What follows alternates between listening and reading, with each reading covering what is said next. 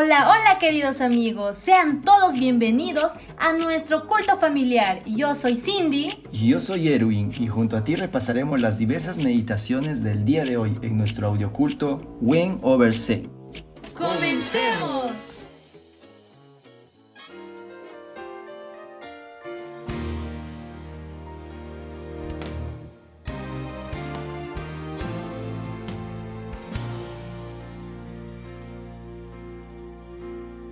San Marcos 6 Salió Jesús de ahí y vino a su tierra, y le seguían sus discípulos. Cuando llegó el sábado comenzó a enseñar en la sinagoga, y muchos oyéndole se admiraban y preguntaban, ¿De dónde saca este estas cosas?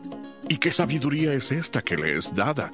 ¿Y estos milagros que por sus manos son hechos? ¿No es este el carpintero hijo de María, hermano de Jacobo, de José, de Judas y de Simón? ¿No están también aquí con nosotros sus hermanas? Y se escandalizaban de él. Pero Jesús les dijo, No hay profeta sin honra sino en su propia tierra, entre sus parientes y en su casa.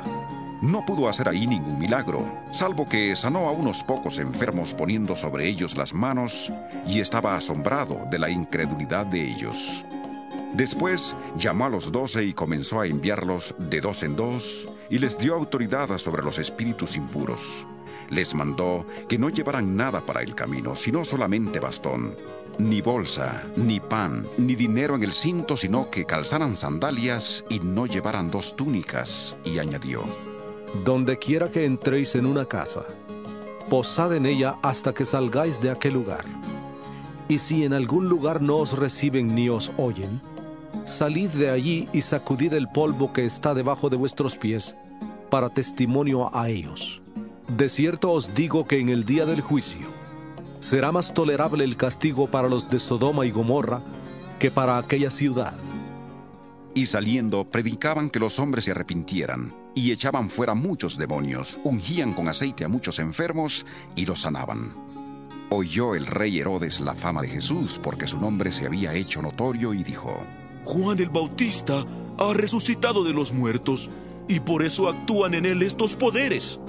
Otros decían, Es Elías. y otros. Es un profeta, como los profetas antiguos. Al oír esto, Herodes dijo, Este es Juan, el que yo decapité, que ha resucitado de los muertos. Porque el mismo Herodes había enviado a prender a Juan y le había encadenado en la cárcel por causa de Herodías, mujer de Felipe su hermano, pues la había tomado por mujer, porque Juan había dicho a Herodes. No te está permitido tener la mujer de tu hermano. Por eso Herodías le acechaba y deseaba matarle. Pero no podía, porque Herodes temía a Juan, sabiendo que era un hombre justo y santo, y le protegía. Cuando le oía se quedaba muy perplejo, pero le escuchaba de buena gana. Llegó el día oportuno cuando Herodes en la fiesta de su cumpleaños daba una cena a sus príncipes y tribunos y a los altos dignatarios de Galilea. Entró la hija de Herodías y danzó. Y agradó a Herodes y a los que estaban con él a la mesa. El rey entonces dijo a la muchacha, Pídeme lo que quieras, y yo te lo daré. y le juró, Todo lo que me pidas te daré, hasta la mitad de mi reino. Saliendo ella dijo a su madre, ¿Qué pediré? y ésta le dijo. La cabeza de Juan el Bautista. Entonces ella entró apresuradamente ante el rey y pidió diciendo, Quiero que ahora mismo me des en un plato la cabeza de Juan el Bautista. El rey se entristeció mucho, pero a causa del juramento y de los que estaban con él a la mesa, no quiso desairarla. Enseguida el rey, enviando a uno de la guardia, mandó que fuera traída la cabeza de Juan. El guarda fue y le decapitó en la cárcel y trajo su cabeza en un plato y la dio a la muchacha. Y la muchacha la dio a su madre. Cuando oyeron esto sus discípulos, vinieron y tomaron su cuerpo y lo pusieron en un sepulcro. Entonces los apóstoles se reunieron con Jesús y le contaron todo lo que habían hecho y lo que habían enseñado. Él les dijo, Venid vosotros aparte, a un lugar desierto, y descansad un poco. Porque eran muchos los que iban y venían, de manera que ni aún tenían tiempo para comer. Y se fueron solos en una barca a un lugar desierto. Pero muchos los vieron ir y le reconocieron. Entonces muchos fueron allá a pie desde las ciudades y llegaron antes que ellos y se juntaron a él. Salió Jesús y vio una gran multitud y tuvo compasión de ellos porque eran como ovejas que no tenían pastor, y comenzó a enseñarles muchas cosas. Cuando ya era muy avanzada la hora, sus discípulos se acercaron a él y le dijeron, El lugar es desierto y la hora ya muy avanzada. Despídelos para que vayan a los campos y aldeas de alrededor y compren pan, pues no tienen que comer. Respondiendo él les dijo, Dadles vosotros de comer. Ellos le dijeron, ¿Quieres que vayamos y compremos pan por doscientos denarios y les demos de comer? Él les preguntó, ¿Cuántos panes tenéis? Id a ver.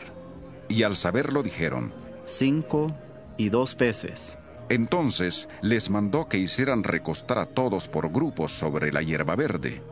Se recostaron por grupos de ciento en ciento y de cincuenta en cincuenta. Entonces tomó los cinco panes y los dos peces, y levantando los ojos al cielo, bendijo y partió los panes, y dio a sus discípulos para que los pusieran delante. También repartió los dos peces entre todos. Comieron todos y se saciaron. Y recogieron de los pedazos y de lo que sobró de los peces doce cestas llenas. Los que comieron eran cinco mil hombres. Enseguida hizo a sus discípulos entrar en la barca e ir delante de él a Bethsaida, en la otra ribera, entre tanto que él despedía a la multitud.